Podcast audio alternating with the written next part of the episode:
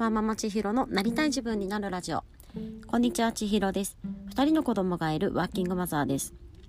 このラジオでは私らしく自由に好きが詰まった人生を送りたい。そんななりたい自分を目指す私の試行錯誤をお話ししています。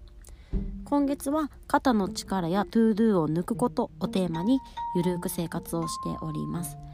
今日は12月22日火曜日ですね。はい。いかがお過ごしでしょうか、えー、皆さんはサンタ業はそろそろですか？こう平日ですけど平日にやられますか、えー、我が家はですねあのー、明日夫と子供たちがお休みになるのでまあ今日帰って今仕事帰りなんですがこれからセッティングをしようと思っています。ちょっとワクワクしています。はい。で今日のお話なんですがあの何を手放せるのかということについてお話ししたいなというふうに思っています。これはですねあの以前ボイシー人気パーソナリティのワーママハルさんが、えー、ボイシーの中でご紹介されていた藤田一照さんというお坊さんですねの考えすぎない生きた生き方という本がありましてでその本をですね今私読み出しているんですが、まあ、冒頭からこうなんかね深く深くあの胸に刻んでおきたいなって思えるような内容が盛りだくさんでまだ全然読み進めてないんですけれどもちょっとね今の書簡でこの本を紹介したいなというふうに思っています。えー、この本で何が書かれているのかと言いますと、まあね、その生き方のこうマインドセットについてなんですよね。でまあその人が感じる、まあ、暗くいろんな感情あるんですけれどもこの苦悩を一つ一つ消していくようなこのせせこましいマインドセットではなくってもうポジティブもネガティブもひっくるめて、まあ、どんな一日でもそれをこう自分にとって本日これ最高日あの Today is the best として生きていくというこの柔軟な生き方についてご紹介をされています。でここでですね書かれているのはうんと例えば私よく本当にいつもこのラジオの中でもお話をしているんですけれどもなんかねこのあとあれをやらなきゃとかこれをやらなきゃっていうその何て言うんですかアクセク生きてしまうようなことから降りることだったりとか、まあ、正しいとか間違ってるいい悪いといった基準で比較しないっていうことだったりとかまあね取り戻せない過去を悔やまないわからない未来のことを案じないとかこうあったらいいなっていう理想に執着しないっていうようなことが書かれています。でそんな中でうんと何だったかなあのあれも足りないこれも足りないあれが嫌これも嫌っていう風にそうやって感じながらねこの自分の人生を一日をこの1時間を過ごしていくのかあれもあるこれもあるあれでいいこれでもいいというふうにあの豊かな気持ちで過ごせるのかではやっぱり大きな違いがあってこのね後者側にこの心だったりね気持ちをシフトしていくということがこう一つ一つの項目としてこの本の中で紹介をされています。で私この今月の目標が肩の力とかね ToDo を抜いてこう緩く生活をするというテーマを掲げておりましてでこうなった経緯としてはねもうあれもやろうこれもやろうそれやりたいこれやりたいって言ってね頑張ってやるんですよ。でそうするとやりたいことはね着実に進んではいくんですけれどもその子供たちと向き合う時間だったりとか、まあ、確かにあれをやりたいこれをやりたいのこれをやる時間を抽出するためにやっぱりねアクセクアクセク生きるんですよね。何時までにこれをやんなきゃとか何時までにこれを終わらせて子供たちを寝かしつけ終わらそうとかね。そうやって自分でコントロールできることじゃないですよね。子供が睡眠をとることとかも。それでも自分でコントロールをして自分の時間を作ろうとする。そうやってコントロールできると思ってしまうことが良くないなと思ってそのやらうんとそうやってねアクセク生きるのではなくまずは緩く肩の力を抜いていきたいという目標を今月掲げているわけなんですけれども実際今月ねあの行動をしてみて思うのは、まあ、逆に前もお話ししたこのこれをやるあれをやるって決めない生活っていうのは確かにね今目の前のことを大切にできるんですけれども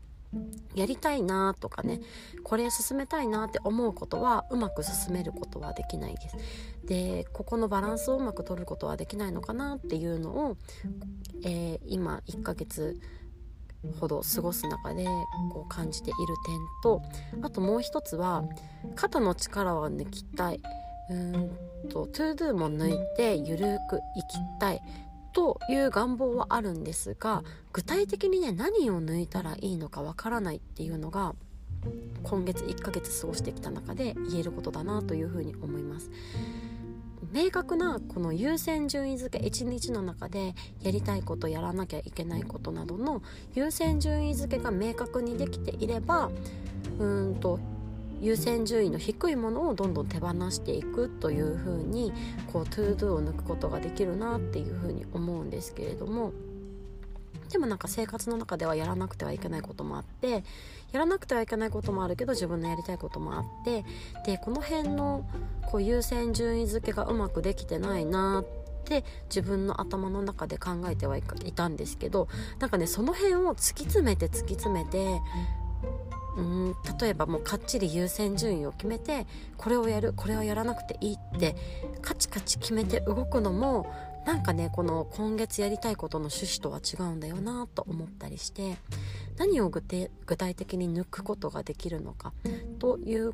ことがなんかね今月の中でちょっと迷子になっていたなっていうふうに思っています。でそんな中でこの本なんですよね。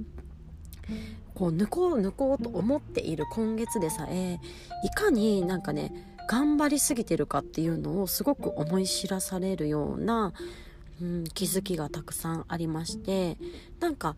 こう事細かに見ていきますと、まあ、一つ一つの気持ちだったりとかねもっともっと手放せるものがあるんじゃないのかなっていうふうに思います。この本日これ最高日という Today's the best という考え方が本当にね自分のこうマインドセットの中にこう浸透することができると本当にねうんうまくいく時もあるそうじゃない時もあるそれはそれでいいんだっていう風にありのままを受け止めることができて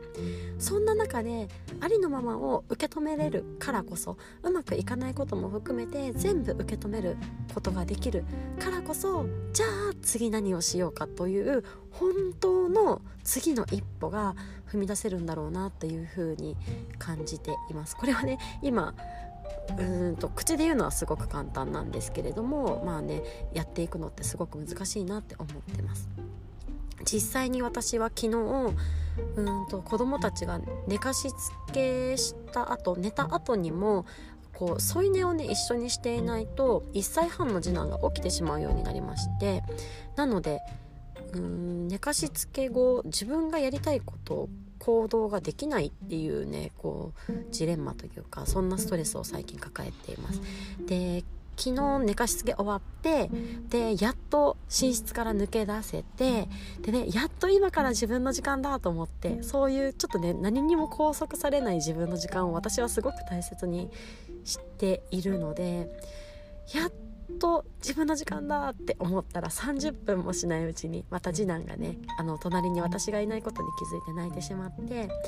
あ本当に何もできないと思いながらこうねストレスを抱えながら子供たちをもう一度子供たちというか次男をねもう一度寝かしつけに向かったんですけれどももうこういう気持ち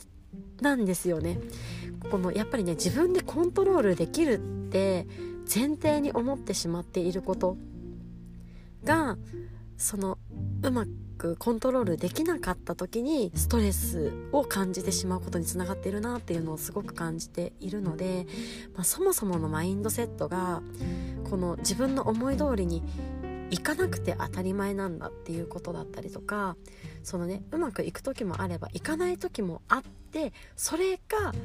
こうスタンダードな状態なんだっていうふうにこう気持ちを持っておけることっていうのが、まあ、大きな今後のヒントになっているんだろうなというのを、まあ、ちょっと冒頭読み進めていてこう感じました。これは結構ねウェルビーイングだったりとかマインドフルネスだったりとかそういうところにこうつながる教えというか気づきがたくさんある本なのじゃないかなというふうに思っております。まだね本当に読み出してちょっとだけなんですけれどもすごくいいなと思ったので今日はこの本について お話をさせていただきました。皆さんは考えすぎない生き方頑張りすぎない生き方というふうに考えた時にああ何か自分は考えすぎちゃってるなとかここについて自分は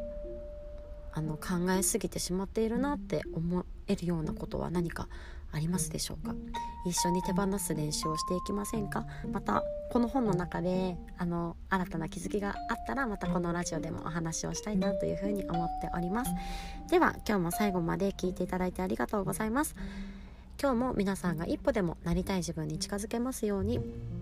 また明日。